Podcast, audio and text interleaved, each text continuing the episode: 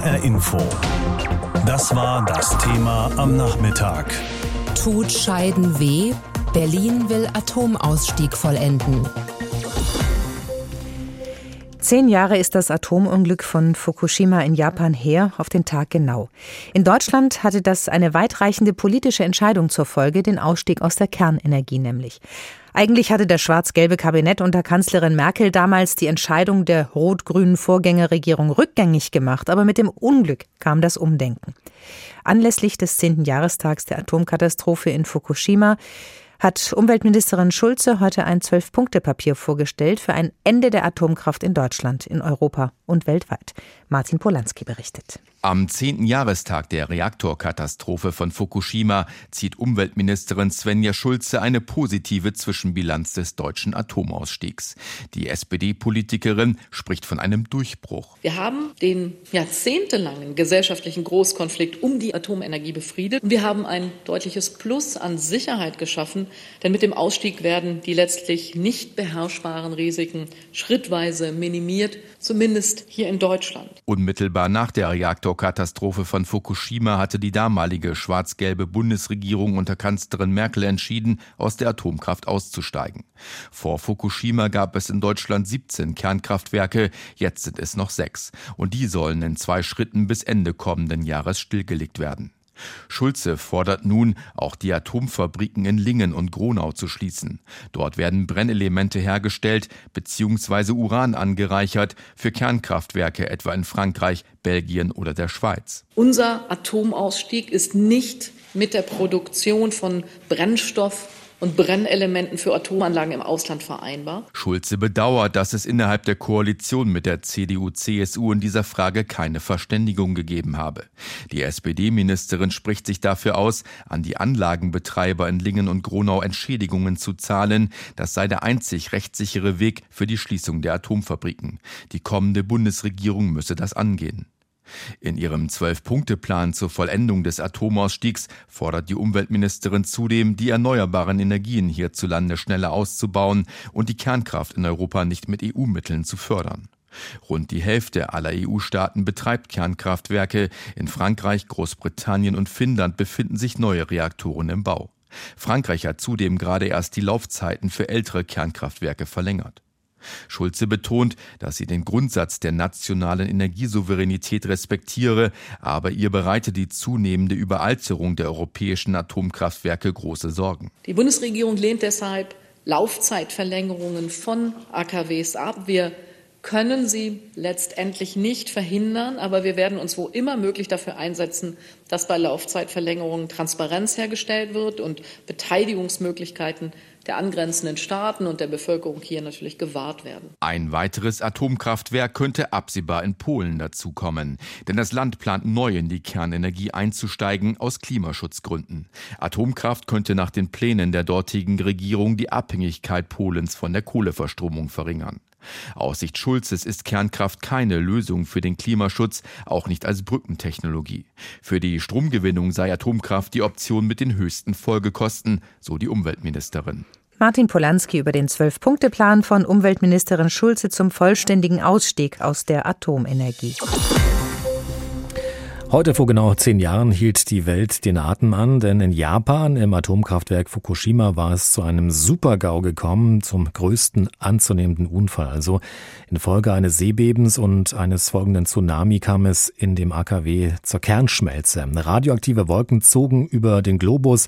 In Japan selbst verloren fast 16.000 Menschen ihr Leben. Rund um das ehemalige Kraftwerk gibt es bis heute eine 300 Quadratkilometer große Sperrzone.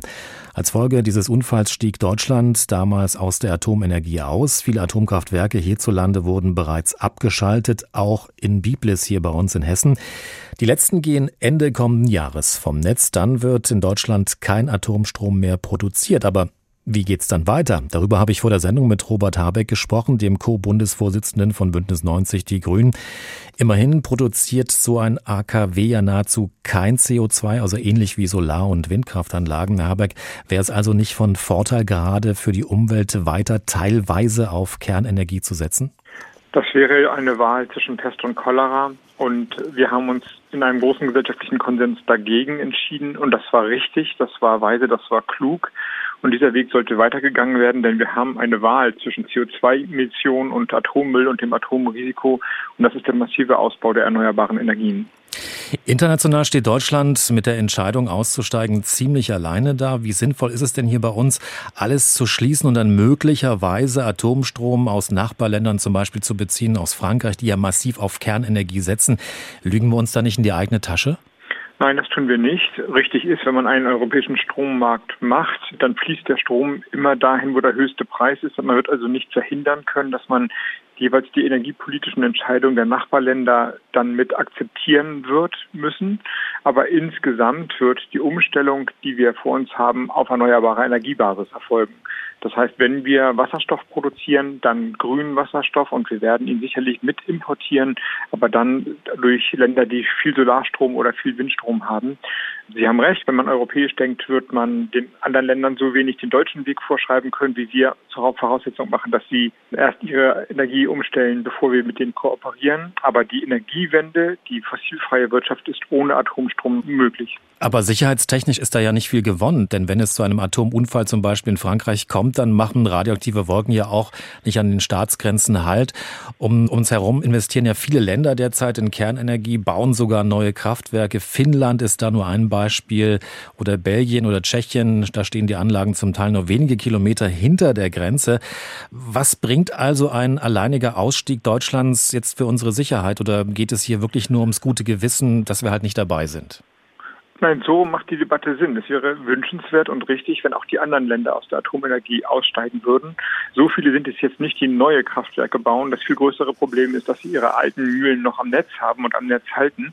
Und es bauen nicht so viele Länder in Europa neue Kraftwerke, weil der Strom halt teurer ist. Also wirtschaftlich, ökonomisch sind die erneuerbaren Energien günstiger und das haben die allermeisten Länder erkannt. Wir haben eine wahnsinnige Kostendegression, also eine Vergünstigung des Stroms gesehen. Atomkraftwerke brauchen enorm viele Zuschüsse, öffentliche Zuschüsse und deswegen sind es nur vergleichsweise wenige Länder, die auf neue Atomkraftwerke setzen. Abgeschriebene Atomkraftwerke, also alte Atomkraftwerke, die bleiben meistens noch am Netz und das ist ein echtes Problem. Aber so rum würde ich der Argumentation vollständig folgen. Also unseren Einfluss unsere Möglichkeiten, unsere europäischen Möglichkeiten dafür nutzen, dass die alten Atomkraftwerke ebenfalls abgeschaltet werden. Das wäre natürlich völlig richtig. Aber das heißt eben, das ist ja ein Punkt für mich, dass die Energieversorgung in Zukunft möglichst ohne Atomstrom auskommen soll. Sie hatten ja vorhin eben das europäische Stromnetz auch angesprochen. Also wenn Kernkraftwerke abgeschaltet sind, Kohlekraftwerke nicht mehr laufen und die erneuerbaren Energien beim Speichern und Transportieren zum Beispiel nicht ganz stabil sind oder halt nicht so stabil, wie wir uns das wünschen. Jetzt sagen da einige Experten, dass die Gefahr eines Blackouts für die Industrienation Deutschland auf jeden Fall besteht. Wie groß ist denn die Gefahr? Nicht sehr groß.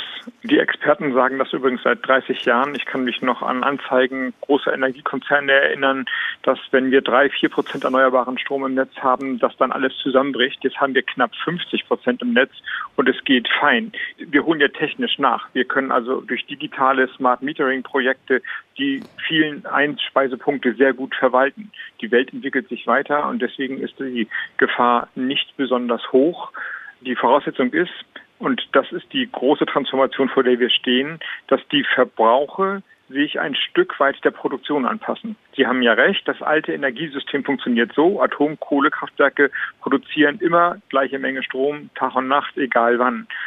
Erneuerbare Energien sind fluktuierend, sie schwanken und die Lücke zwischen Verbrauch und Produktion kann deutlich verringert werden und irgendwann geschlossen werden, indem man den Verbrauch über ein Preissignal der Menge an Energie folgen lässt. Und dann hat man kaum ein Problem oder jedenfalls perspektivisch ein deutlich geringeres Problem, als wenn man den Strompreis immer gleich teuer lässt, auch für die Verbraucher übrigens, wenn sie auf ihre Stromrechnung gucken. Sie kriegen gar nicht mit, wie günstig die Erneuerbaren an der Leipziger Strombörse teilweise sind.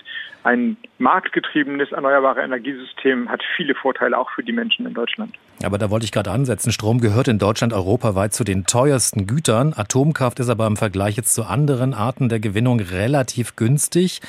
Wie erklären Sie es denn den Verbrauchern, dass sie aufgrund einer politischen Entscheidung weiterhin tief in ihre Taschen greifen müssen, um das alles zu bezahlen und dass es vielleicht letzten Endes auch noch viel teurer wird? Atomstrom ist nicht günstiger. Er ist nur günstig, wenn er hoch subventioniert wird, also wenn über Steuervorteile, über nicht eingegangene Versicherungsleistungen der Strom günstig gemacht wird. Mit der einen Ausnahme, wenn die Investitionen abgeschrieben sind, das sind dann die alten Atomkraftwerke und die weiterlaufen, dann kann er günstig sein. Das sind aber auch die hochrisikoreichen Kraftwerke.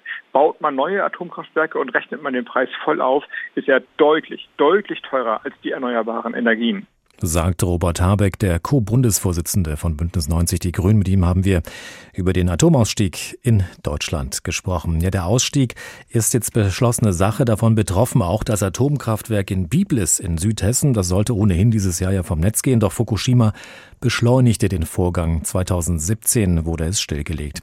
Heute jetzt sicher das Unglück von Fukushima zum zehnten Mal und unser Reporter Mike Markloff hat sich in Biblis mal erkundigt, was sich seitdem getan hat. Wer durch das Zentrum von Biblis schlendert, erlebt viel Kleinstadt-Idyll.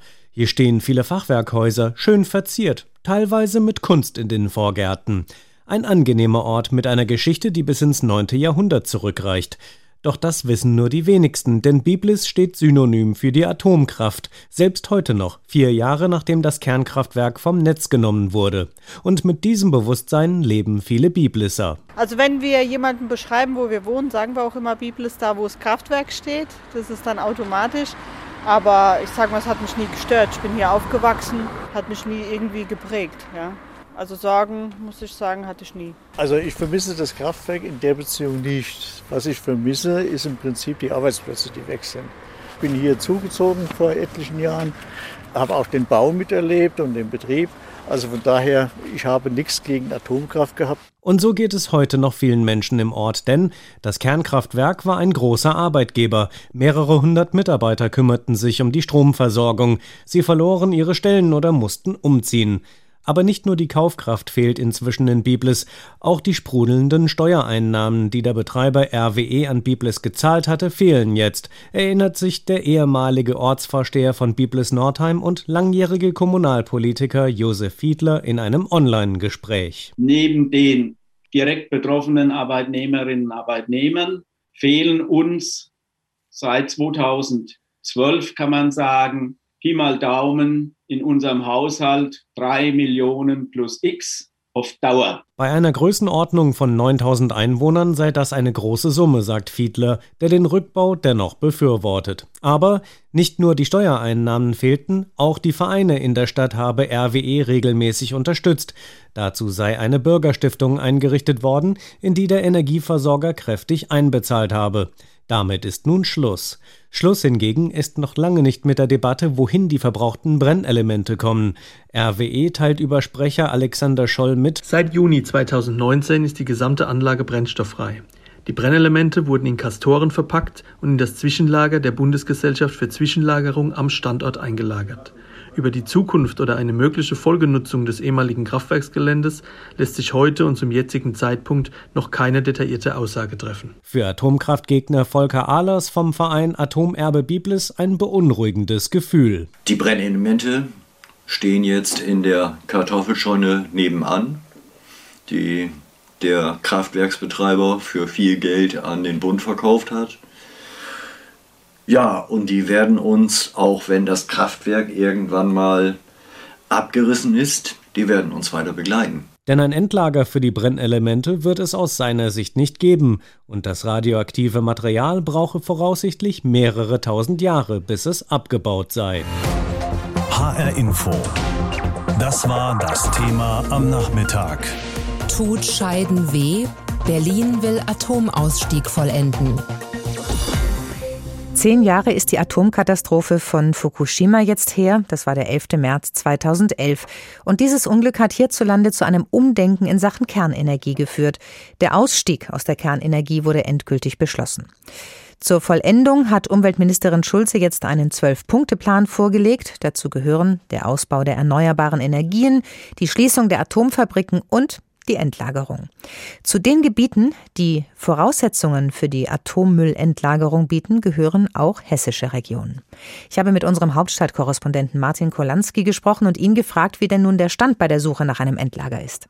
Naja, es ist ja klar, dass dieses äh, Thema ein großes Konfliktpotenzial enthält in Deutschland. Die Endlagesuche, man denke nur an die Debatten und auch Auseinandersetzungen in Gorleben. Da sollte immer ein Endlager entstehen. Deshalb hat die Bundesregierung 2013 entschieden, das Ganze auf Null zu setzen. Man sprach von einer weißen Landkarte. Die Suche sollte komplett neu beginnen.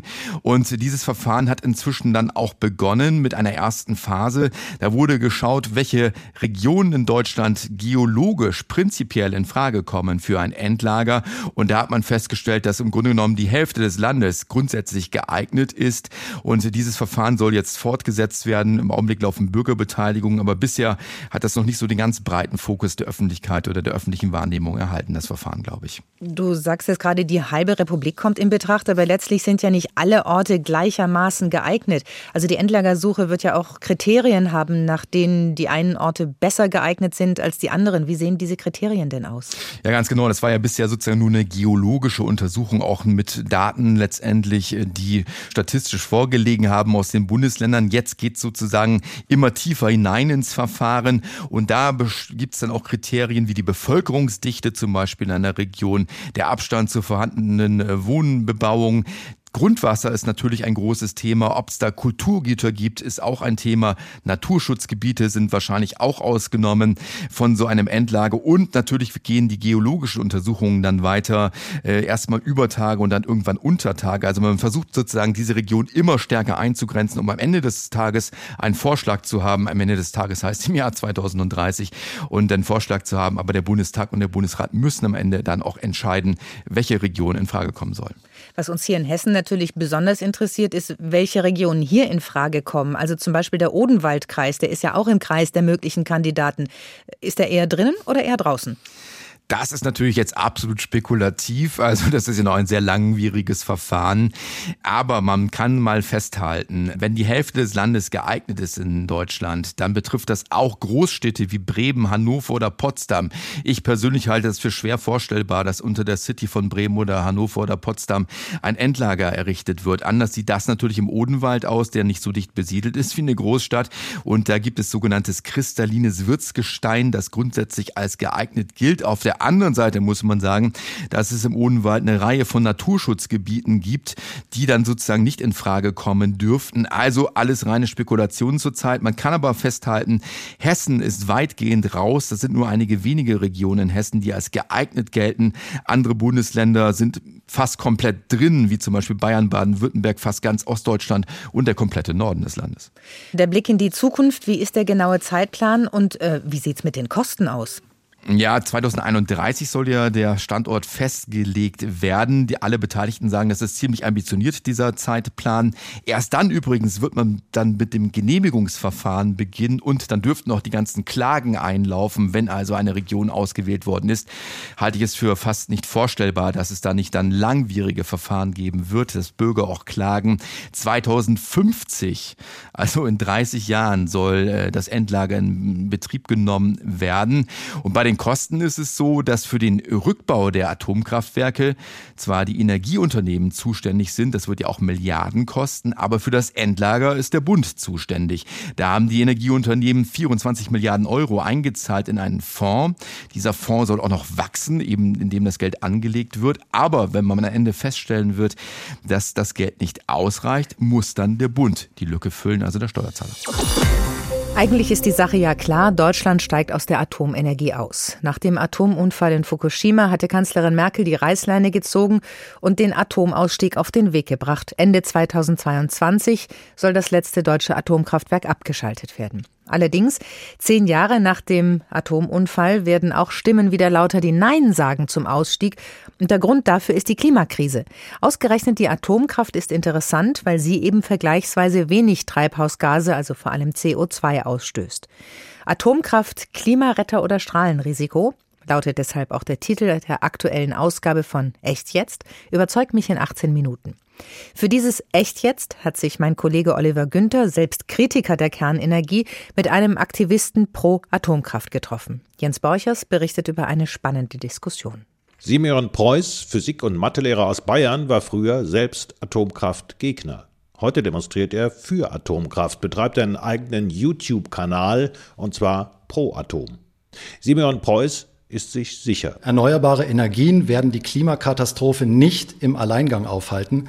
Wir müssen zusätzlich den Atomausstieg stoppen und sogar neue Kernkraftwerke bauen. Preuß Hauptargument ist der aktuelle Energiemix. Der besteht grob aus drei Energiearten. Erneuerbare Energien, also Wind- oder Solarstrom, Atomenergie, Kohle.